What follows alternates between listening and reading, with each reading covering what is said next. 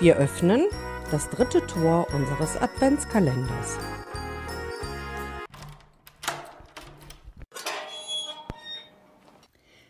Der Christbaumständer. Beim Aufräumen des Dachbodens ein paar Wochen vor Weihnachten entdeckte der Familienvater in einer Ecke einen ganz verstaubten uralten Weihnachtsbaumständer. Es war ein besonderer Ständer mit einem Drehmechanismus und einer eingebauten Spielwalze. Beim vorsichtigen Drehen konnte man das Lied O du Fröhliche erkennen.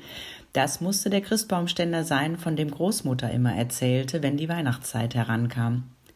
Das Ding sah zwar fürchterlich aus, doch kam dem Familienvater ein wunderbarer Gedanke. Wie würde sich Großmutter freuen, wenn sie am Heiligabend vor dem Baum sitzt und dieser sich auf einmal wie in vergangener Zeit zu drehen anfängt und dazu O du Fröhliche spielt. Nicht nur Großmutter, die ganze Familie würde staunen. Und so nahm der Vater den Ständer und schlich ungesehen in seinen Bastelraum. Jeden Abend zog er sich geheimnisvoll nun in seinen Bastelraum zurück und verriegelte die Tür. Eine gründliche Reinigung und eine neue Feder, dann sollte der Ständer wie neu sein. Natürlich fragte die Familie, was er dort treiben würde, und er antwortete jedes Mal nur Weihnachtsüberraschung. Und kurz vor Weihnachten sah der Weihnachtsbaumständer aus wie neu. Jetzt noch schnell einen prächtigen Weihnachtsbaum besorgt, so um die zwei Meter hoch, und wieder verschwand der Vater in seinem Hobbyraum. Er stellte den Baum in den Ständer und führte einen Probelauf durch. Alles bestens. Ach, was würde Großmutter für Augen machen.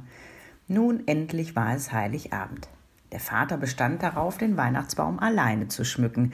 Er hatte extra echte Baumkerzen besorgt, damit alles stimmte. Die werden Augen machen, sagte er bei jeder Kugel, die er in den Baum hing. Als er fertig war, überprüfte er noch einmal alles. Der Stern von Bethlehem war oben auf der Spitze, die Kugeln waren alle angebracht, Naschwerk und Wunderkerzen hingen hübsch angeordnet am Baum, und Engelhaar und Lametta waren hübsch untergebracht. Die Feier konnte beginnen. Für die Großmutter stellte er den großen Ohrensessel parat. Die anderen Stühle stellte der Vater in einem Halbkreis um den Tannenbaum.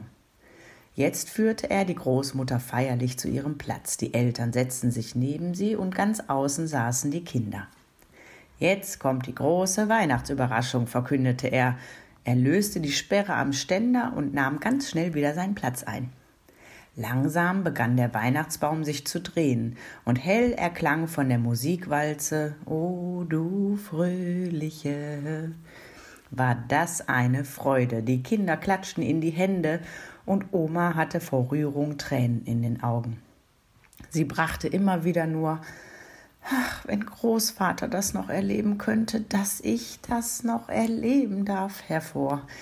Mutter war stumm vor Staunen. Eine Weile schaute die Familie entzückt und stumm auf den im Festgewand drehenden Weihnachtsbaum, als ein schnarrendes Geräusch sie jäh aus ihrer Versunkenheit riss.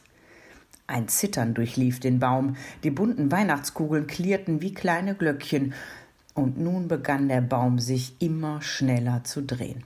Die Musikwalze hämmerte los. Es hörte sich an, als wollte Odo Fröhliche sich selbst überholen.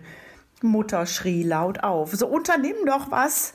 Vater saß aber wie versteinert auf seinem Stuhl und starrte auf den Baum, der seine Geschwindigkeit immer weiter steigerte. Mittlerweile drehte er sich so schnell, dass die Flammen hinter ihren Kerzen wehten. Großmutter bekreuzigte sich und betete und murmelte nur noch Oh Gott, wenn das Großvater noch erlebt hätte. Als erstes löste sich der Stern von Bethlehem. Er sauste wie ein Komet durch das Zimmer, klatschte gegen den Türrahmen und fiel auf den Dackel, der dort gerade ein Nickerchen hielt. Der Dackel flitzte wie von der Tarantel gestochen in die Küche und schielte in Sicherheit um die Ecke. Lametta und Engelhaar hatten sich erhoben und schwebten wie ein Kettenkarussell am Weihnachtsbaum. Vater erwachte aus seiner Starre und gab das Kommando Alles in Deckung. Ein Goldengel trudelte losgelöst durchs Zimmer, nicht wissend, was er mit seiner plötzlichen Freiheit anfangen sollte. Weihnachtskugeln, der Schokoladenschmuck und andere Anhängsel sausten wie Geschosse durch das Zimmer und platzten beim Aufschlagen auseinander. Die Kinder hatten hinter der Großmutter Sesselschutz gefunden. Vater und Mutter lagen flach auf dem Bauch, den Kopf mit den Armen schützend. Und Mutter jammerte in den Teppich. Alles umsonst, die viele Arbeit, alles umsonst. Vater wollte sich vor Peinlichkeit am liebsten unter dem Teppich verstecken. Oma saß immer noch auf ihrem Logenplatz, wie erstarrt, von oben bis unten mit Engelhaar und Lametta geschmückt. Ihr kam Großvater in den Sinn, als dieser 1914 bis 18 in den Ardennen im feindlichen Artilleriefeuer gelegen hatte. Genauso musste es gewesen sein, als gefüllter Schokoladenbaumschmuck an ihrem Kopf explodierte. Da registrierte sie trocken Kirschwasser und murmelte, ah, wenn Großvater das noch erlebt hätte. Zu allem jaulte die Musikwalze im Schlupfakkord O du Fröhliche, bis mit einem ächzenden Ton der Ständer seinen Geist aufgab. Durch den plötzlichen Stopp neigte sich der Christbaum in Zeitlupe, fiel aufs kalte Buffet, die letzten Nadeln von sich gebend. Totenstille. Großmutter, geschmückt wie nach einer New Yorker Konfettiparade, erhob sich schweigend. Kopfschüttelnd begab sie sich, eine Lametta-Girlande wie eine Schleppe tragend, auf ihr Zimmer.